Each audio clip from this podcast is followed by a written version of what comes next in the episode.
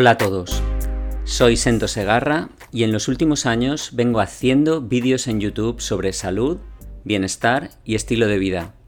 Y esto del podcast es una prolongación de esos vídeos.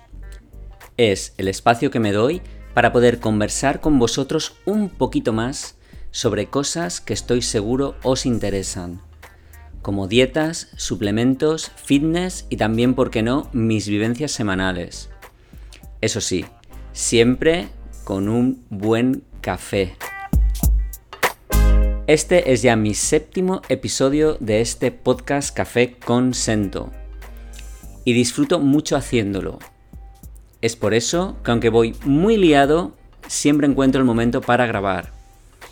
Preparo cada episodio con una gran ilusión y siempre con la esperanza de que el tema que voy a tratar en el caso de hoy será la última parte sobre la respiración en el yoga.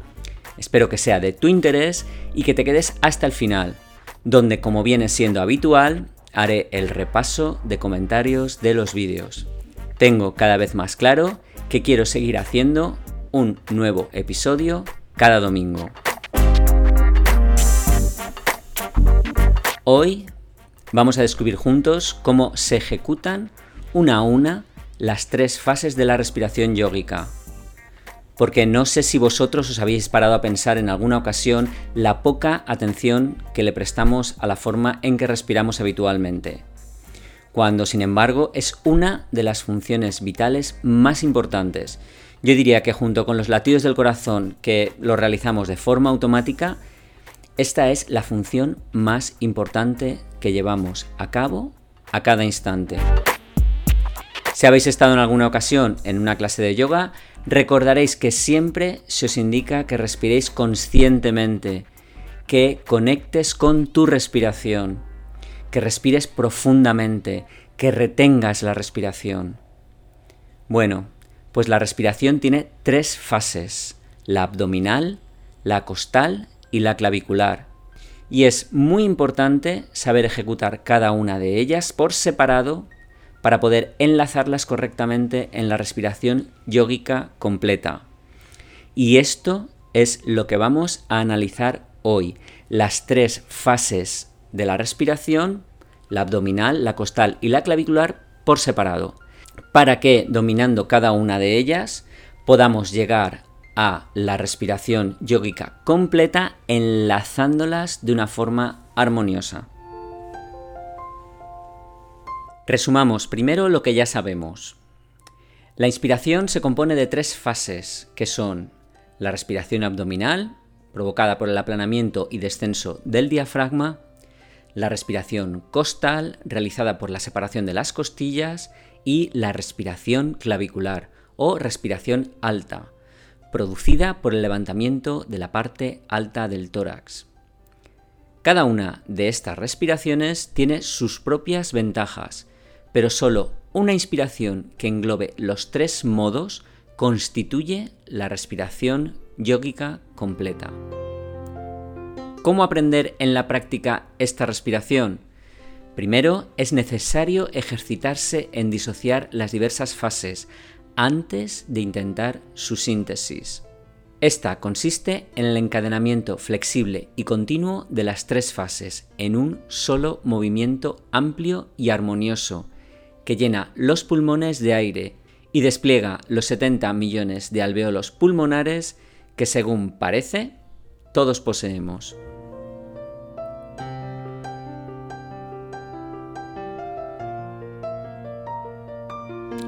Lo primero que hay que hacer es aprender a respirar correctamente con el diafragma, de una forma cómoda, amplia y natural. Lo mejor es acostarse de espaldas, porque en esa posición es más fácil relajar los músculos abdominales, que contribuyen a mantenernos erguidos cuando estamos sentados o cuando caminamos. Más tarde podremos respirar con el diafragma en cualquier circunstancia, aun caminando o corriendo. Para estar verdaderamente cómodo, a veces es útil colocar un almohadón bajo las rodillas a fin de disminuir el arqueo lumbar. No te acuestes sobre un soporte demasiado blando, porque, aunque sea posible respirar con el diafragma acostado en la cama, es mejor hacer el ejercicio sobre un soporte firme. Lo mejor es sobre un tapiz colocado directamente sobre el suelo. No es una mala idea cerrar los ojos durante el ejercicio para poder concentrarse mejor.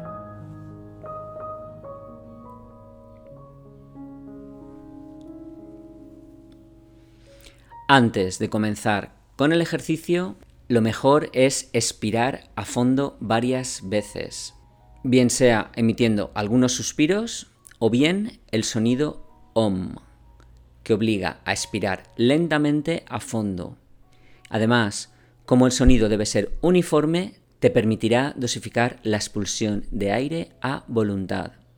Mientras pronuncias el sonido OM largo y grave haciendo vibrar la M, concentra tu atención en la cintura abdominal, tomando conciencia de los movimientos de los diversos músculos que la componen.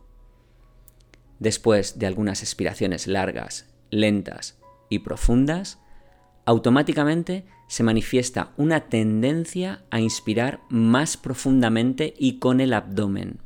Vamos a remarcar esa tendencia y a llevarla a su máximo exponente.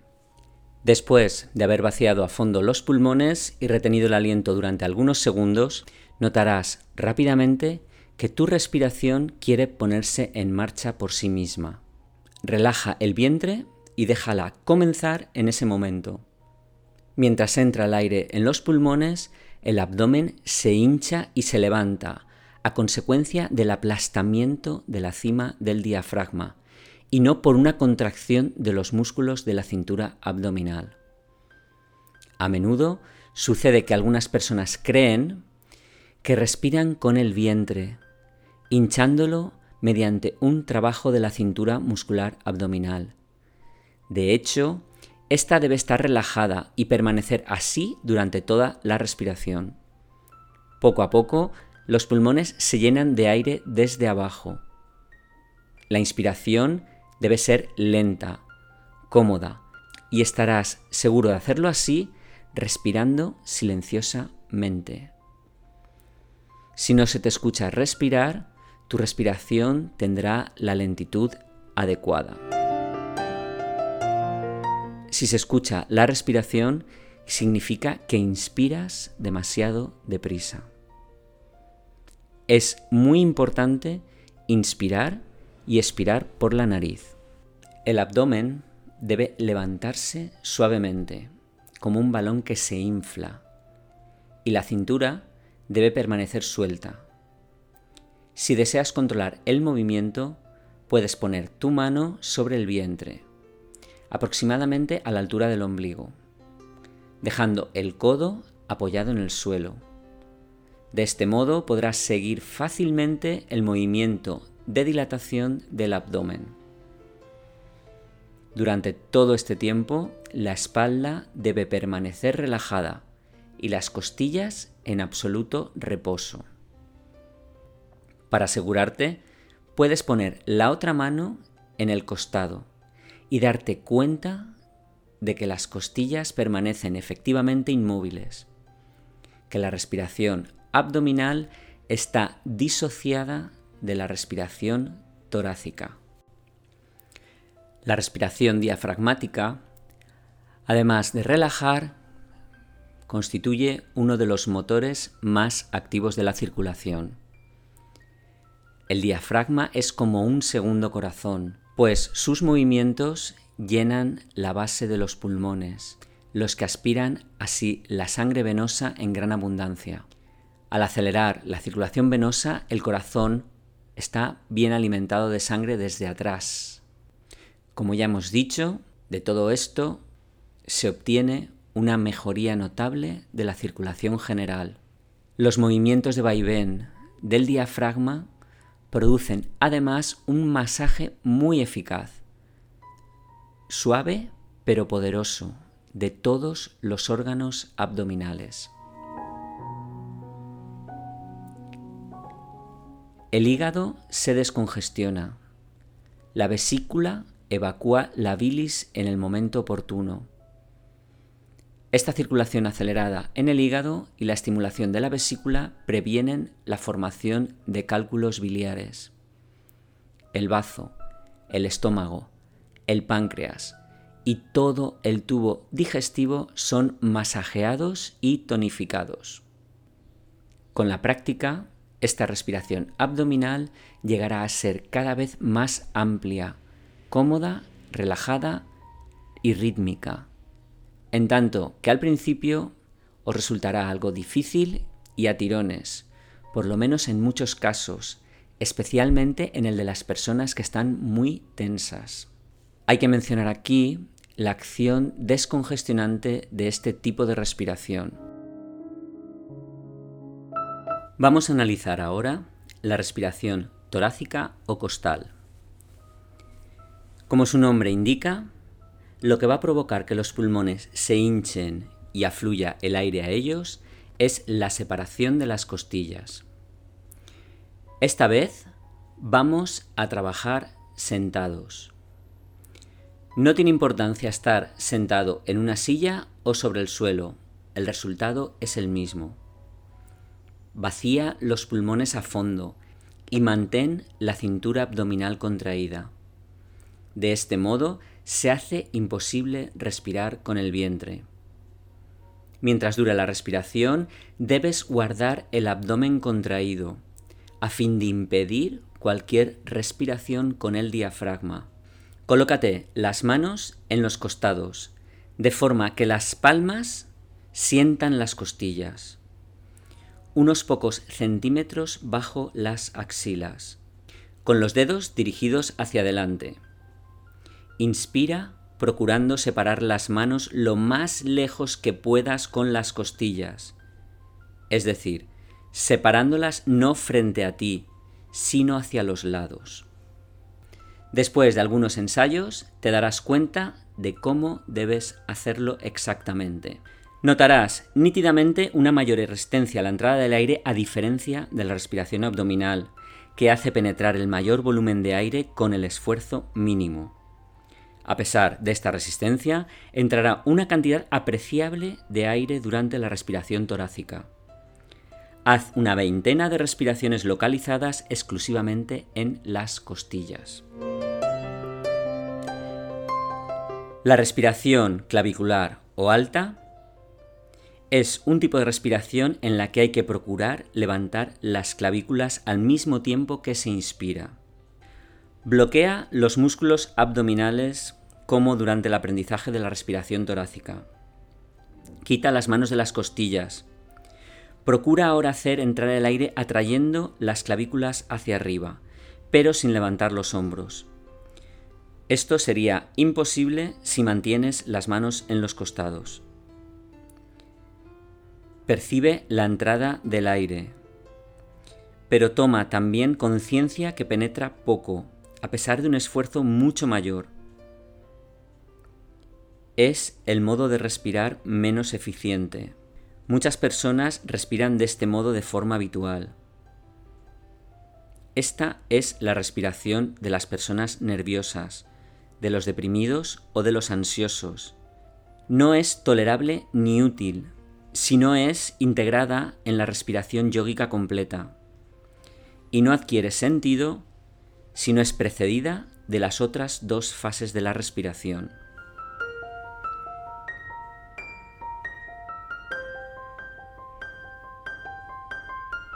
Ya sabemos que la respiración yógica engloba los tres tipos de respiración parcial. El aprendizaje se hará de preferencia acostado sobre la espalda. Comienza con una inspiración lenta y profunda del vientre. Y cuando sientas que éste no puede hincharse más, dilata entonces las costillas y haz entrar aún más aire en los pulmones. Cuando las costillas estén dilatadas al máximo, levanta las clavículas para hacer entrar aún un poco de aire. Esta vez estás lleno de aire al máximo. Sin embargo, no debes inflarte como un neumático. Todo esto debe ser cómodo y confortable. Evita contraer los músculos de las manos, del rostro o del cuello, especialmente durante la fase clavicular. Los tres movimientos, como ya hemos visto, deben ejecutarse en encadenamiento fundido, pero deben permanecer netamente distintos y discernibles cada uno por separado. Hay un error común, que es que después de haber hinchado el vientre haciendo descender el diafragma, algunas personas dejan de hacer entrar el aire en ese momento y tiran el vientre hacia adentro para hacer que el aire suba a lo alto de los pulmones. Puede suceder en ocasiones en personas que respiran habitualmente con la parte alta de los pulmones que la respiración yógica provoca una sensación de vértigo o mareo. Es un poco desconcertante y un poquito desagradable. La explicación a este fenómeno es que el efecto de succión que aspira literalmente la sangre venosa, especialmente la del cerebro, hace que las personas que tienen una pequeña hipotensión arterial, esta pequeña succión que, hace de la sangre venosa este tipo de respiración sobre la sangre del cerebro, lleve consigo esta sensación de vértigo. Eh, la solución a esto es muy simple. Basta con llevar las piernas a la posición vertical, es decir, perpendicularmente al tronco, ya que si estás acostado, la tensión se restablece inmediatamente y el vértigo desaparece en un instante. ¿Se debe seguir entonces con la respiración? Pues sí, porque esto en pocos días el organismo se adaptará y este ligero inconveniente del vértigo o mareo desaparecerá. Bueno, y ahora ha llegado el momento de repasar algunos de los comentarios que me dejasteis en el vídeo del sábado pasado, en el que os hablaba de cómo libraros del estrés de una forma más o menos sencilla, simplemente abandonando algunos hábitos, algunos alimentos, tomando algunos suplementos y sobre todo riéndote. Hay un comentario que voy a leer, que es también, como siempre, de Cari, que ya viene siendo tradicional que sea de ella el primer comentario que leo, porque ha sido uno de los destacados. De hecho, está fijado en el vídeo y si queréis leerlo personalmente, podéis buscar el vídeo en YouTube, cuyo nombre es Estrés Síntomas, cómo combatir la fatiga adrenal, y el primer comentario que está fijado es el de Cari y paso a leerlo. Dice, yo pasé por un estrés prolongado que me provocó lo que se conoce como fatiga adrenal y se me diagnosticó junto con el hipotiroidismo.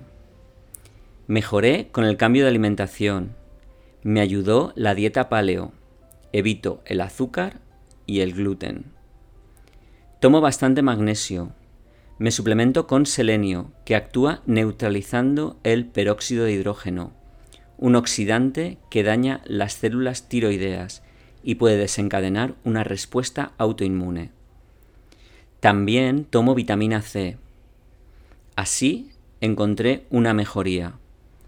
Confieso que yo no duermo de noche porque trabajo a veces 17 horas seguidas y eso me juega bastante en contra algo que espero mejorar en el futuro. Pero sí veo una gran mejoría en mí. Muy buen vídeo. Casi nadie habla de la fatiga adrenal. Un abrazo. Pues tiene razón, Cari. Casi nadie o nadie habla de la fatiga adrenal. Y como ya decía en el vídeo, nadie habla de este tema porque es un tema controvertido. Y es controvertido porque los síntomas son difusos. El médico que definió lo que era la fatiga adrenal, dio una sintomatología que puede ser partícipe de muchas otras patologías. Por eso no hay una, por parte de los médicos, no hay una definición clara de lo que es la fatiga adrenal y no se lo toman muy en serio. A este comentario de Cari le contesta Consuelo Domínguez y le dice, el mismo problema tengo yo y hago lo que dices, me falta tomar selenio. Mañana, sin falta, compro todo. Dicho por endocrino, lo que sí que me mandó es que tome dos meses ginseng coreano. Un abrazo. Y Cari le contesta, Consuelo, con el selenio en unos pocos días vas a notar una gran mejoría, te lo aseguro. Un abrazo muy fuerte.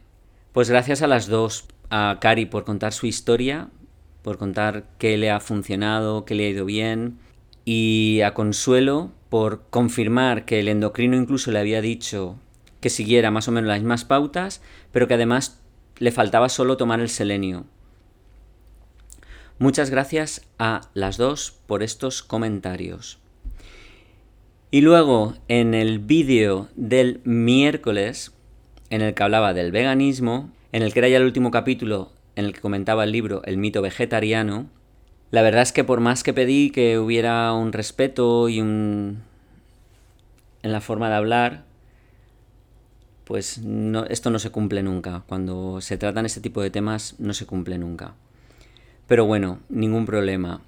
Quiero destacar un comentario de Manuela Ambrosioni que dice, ya lo dije, fui vegetariana durante más de 20 años y padecí cáncer de mama, de ovarios y me lo quitaron todo. Padezco artrosis de las articulaciones y tengo el esqueleto endeble. No soy el mejor ejemplo de que ser vegetariano sea saludable. Estoy en cura en el Centro Italiano de los Tumores y hace ya dos años que me hicieron incluir en mi dieta alimentos de origen animal. Estoy mejorando. Me los como tanto cuanto tomo los medicamentos. No hace ni un mes que me hicieron un nuevo diagnóstico y me dijeron que no padezco fibromialgia, sino una inflamación general, debida en gran medida a la alimentación. Esto es solo mi testimonio y no quiero hacer ninguna clase de polémica. Estoy mejor y sigo mejorando siguiendo la dieta mediterránea, o sea, come un poco de todo en pequeñas cantidades y menú variado. Nada de azúcar, solo aceite de oliva virgen extra. Salud y saludos a todos. Manuela, pues me, alegro, no me alegro de lo que te ha pasado porque la verdad no cuentas una historia un poco dura. Tiene que haber sido duro pasar un cáncer de mama y de ovarios y, y que además lo que se suponía que era fibromialgia esté mejorando al cambiar la dieta, porque llevabas una dieta vegetariana. Luego hay aquí gente que te contesta muy mal y lo siento. De todos modos veo que respondes con mucha elegancia, que es como realmente hay que contestar a la gente que tiene muy poca educación y es con un saber estar del que tú tienes muchísimo y mucha elegancia contestando. Eh, los que queráis ver a lo que me refiero, el comentario de Manuela está fijado en el vídeo sobre el veganismo, que es el último vídeo que subí el miércoles. Y realmente Manuela, después de lo que has pasado, me parece que tienes una gran capacidad para controlar tus nervios y no entrar al trapo en gente que te contesta de una forma muy maleducada. Enhorabuena. Y sé fuerte y valiente, que de todo se puede salir. Y muchas gracias por el comentario. La verdad es que me emocioné cuando lo leí, por eso te lo destaqué inmediatamente. Lo voy a dejar aquí y lo que voy a pediros es lo que llevo pidiendo desde hace muchos días. Simplemente respeto. Respeto por las personas, respeto por las opiniones. La gente no pensamos igual y nadie estamos en posesión de la verdad absoluta. Había un poeta que decía algo así como tu verdad no, la verdad. Y ven conmigo a buscarla, la tuya, guárdatela. Me parece que debe ser así. Mm, yo no me siento tampoco. De, yo no me siento en posición de la verdad. Y de hecho, creo que lo he dicho más de una vez ya. Cuanto más leo, me da la impresión de que menos sé. Bueno, yo hoy voy a acabar aquí con esta reflexión que acabo de daros sobre el respeto. Por favor, eh, es muy importante, sobre todo en los comentarios de los vídeos. Siempre os he dicho que es un espacio que todo el mundo ve y vuestros comentarios quedan ahí para siempre. Sed respetuosos con los demás, pues es imposible que todos pensemos igual. Por otra parte, espero que os haya gustado este nuevo episodio y sobre todo que hayáis aprendido, aunque solo sea una cosa. Con eso ya me doy por satisfecho.